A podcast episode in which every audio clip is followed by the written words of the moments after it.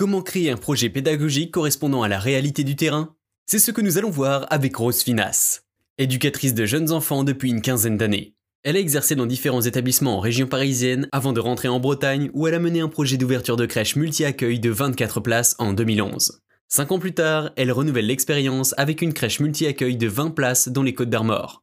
A tout de suite les éduques acteurs, le premier podcast spécialisé dans les pédagogies novatrices qui vous rendra acteur de votre éducation. Bonjour Rose, peux-tu nous expliquer ce qu'est un projet pédagogique? Alors, un projet pédagogique, c'est un document euh, qui détaille de manière précise la, façon dont l'équipe s'engage à travailler auprès des enfants euh, au sein de la structure. Il s'appuie sur un autre document qu'on appelle le projet éducatif, qui lui va vraiment traiter plutôt des valeurs que l'équipe veut défendre en fait au quotidien dans sa pratique.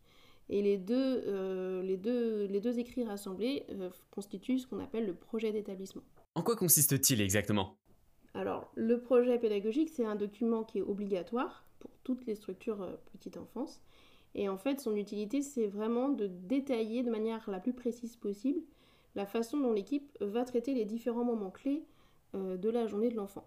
Donc il se doit d'être précis et d'être euh, clair, d'être facilement accessible pour que finalement n'importe quel collègue, même de l'extérieur qui ne connaît pas la structure, quand elle arrive, elle prend connaissance de ce document et elle sait rapidement euh, comment, euh, comment fonctionner et, comment trouver sa place au sein de, au sein de l'équipe. Le projet pédagogique, il permet de décrire l'environnement dans lequel va évoluer l'enfant et surtout, ça lui donne du sens. Pour qu'une équipe s'approprie et applique ce qui est écrit dans le projet, il faut vraiment que euh, ce qui est écrit fasse sens pour elle. Elle n'a pas forcément besoin d'être d'accord avec tout ce qui est écrit à l'intérieur, mais elle doit comprendre pourquoi c'est écrit et, pourquoi c'est important de l'appliquer. Et dès lors que l'écrit est bien compris par toutes les personnes qui interviennent auprès des enfants dans la structure, alors c'est la, façon de travailler beaucoup plus fluide et, euh, beaucoup plus adaptée aux besoins des enfants. Il est inutile d'élaborer un projet qui est trop ambitieux ou irréaliste au vu des conditions de travail, parce que l'équipe, elle, dont elle a besoin, c'est qu'elle a besoin d'un outil de travail clair et cohérent avec sa réalité. Et d'ailleurs, la plupart du temps, un projet pédagogique est amené à évoluer et à s'adapter, tout en gardant euh, ses bases et ses fondements. Comment pouvons-nous construire ce projet? Alors, le projet pédagogique se construit forcément en équipe. Euh, en revanche, son écriture doit se faire par une personne, qui est, une ou deux personnes en tout cas, qui euh, sont désignées pour ça. C'est très difficile de l'écrire à plusieurs mains, puisqu'on perdrait de la fluidité euh, dans, l'écrit global. L'équipe, elle contribue à son élaboration, mais il lui faut un guide, quelqu'un qui accompagne, qui oriente les réflexions et qui fasse du lien avec les valeurs qui sont émises dans le projet éducatif. Mais alors, quelle est la personne qui a le rôle pour effectuer cette mission? Alors la plupart du temps, c'est le rôle de l'EGE ou des EGE euh, au sein de l'établissement. En effet, euh, ce sont des professionnels qui sont formés euh, aux écrits professionnels et qui, sont, et qui ont des connaissances poussées en psychologie du jeune enfant, en développement global de l'enfant et, en, également en approche pédagogique. Donc c'est vraiment leur spécificité et leur spécialité. en revanche, elles doivent vraiment faire preuve d'écoute, d'ouverture d'esprit pour entendre et accueillir les souhaits, les envies, les opinions de l'ensemble de l'équipe. C'est important que l'ensemble de l'équipe, du personnel technique euh, en passant par les auxiliaires de puriculture et les agents euh, titulaires du CAP AEPE, euh, puissent, puissent participer et contribuer à, l'élaboration de ce projet. Mais ça reste généralement l'éducateur jeunes enfants ou la puricultrice ou le puriculteur des directeurs d'établissement qui euh, doivent recentrer euh, les, les, idées autour de, du thème mm, global de, du projet. La plupart du temps, c'est quand même l'intérêt de l'enfant. Concernant le contenu du projet pédagogique, est-ce que tu peux nous en dire plus sur ce qui le compose? Alors, c'est un outil de travail indispensable. Il décrit euh, les différents temps d'accueil du jeune enfant, donc l'accueil, le, temps de jeu libre, le temps d'activité, les temps de soins, les repas, euh, l'accompagnement au sommeil, les soins de confort.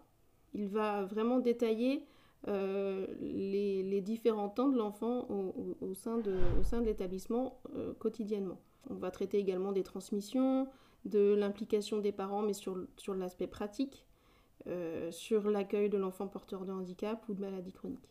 Peut-on dire que le projet pédagogique est une sorte de règlement de fonctionnement? Alors, ce n'est pas du tout un règlement de fonctionnement. Le règlement de fonctionnement, lui, il va s'intéresser aux modalités pratiques d'usage du service. Euh, il va être vraiment à destination des parents qui vont s'engager à respecter ce, règlement qui va euh, parler par exemple des conditions tarifaires, des conduites à tenir en cas de maladie de l'enfant, euh, qui va énoncer les règles de sécurité.